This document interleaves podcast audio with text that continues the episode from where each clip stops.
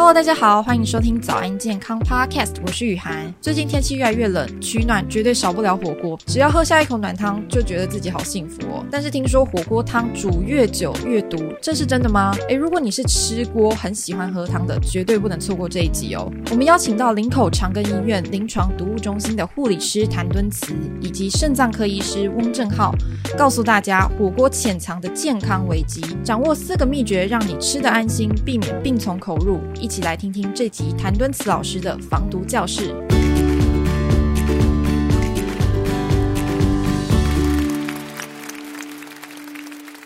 大家好，我是护理师谭敦慈。这个又到了这个吃火锅的季节哈。那之前呢，我儿子在上海念书的时候，跟同学一起去吃麻辣锅，然后呢，同学呢认为这个麻辣锅的这个火锅的汤是不能喝的。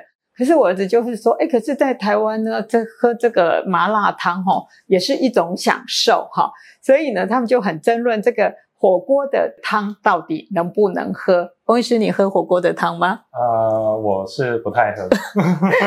其实我们家连煮汤都很少，但是我会煮火锅，尤其我还蛮爱煮这个麻辣锅的。但是我的麻辣锅哈是独创的麻辣锅。事实上呢，我是直接用这个花椒啦、干辣椒、蒜啦、姜啦，然后一些月桂叶，然后加一点点油去炒，然后炒出香味之后，把这些都捞起来。然后再加的这个呃蔬菜高汤进去哈，但是呢，基本上过去曾经有一些研究，就是火锅煮得越久，那越有毒哈。但是呢，我们也知道很多人在这个最后的时候，常常会加一点面呐、饭呐，去把这个火锅汤汁整个吃进去。那翁医师，你觉得这个是安全的吗？呃，第一个，其实这是相当不安全的，因为第一个，我们火锅常常会加很多肉类啊、海鲜类啊，那这些加进去呢，长期熬煮之下，它会释出相当多的蛋白质、普林这些，然后或是磷酸盐这些东西。蔬菜加涮久了，也会释出很多的钾离子。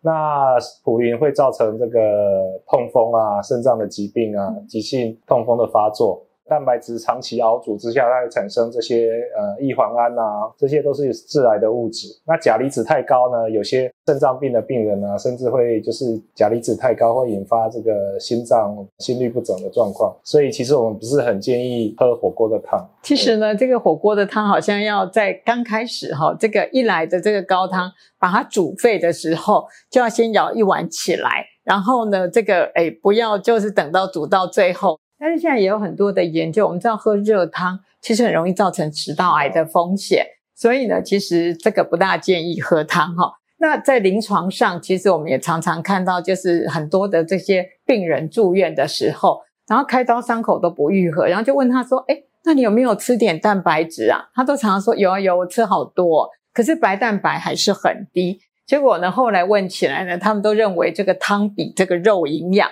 所以他们喝了很多的鱼汤，结果鱼没有吃进去；喝了很多的鸡汤，结果鸡肉没有吃进去。那我们知道也很多这个现在很流行的泡菜火锅。然后这个什么酸白菜火锅这种腌制类的火锅，会不会增加这个盐分的摄取呢？对，呃，因为腌制类，比如说泡菜啊、酸白菜，都是加入大量的盐进去，那它甚至里面会有一些硝酸盐、亚硝硝酸盐，吃进去高盐分会增加我们这个血压，有心脏病、肾脏病的病人甚至会水肿。高硝酸盐的东西呢，就是久了以后会有致癌的风险，所以这些。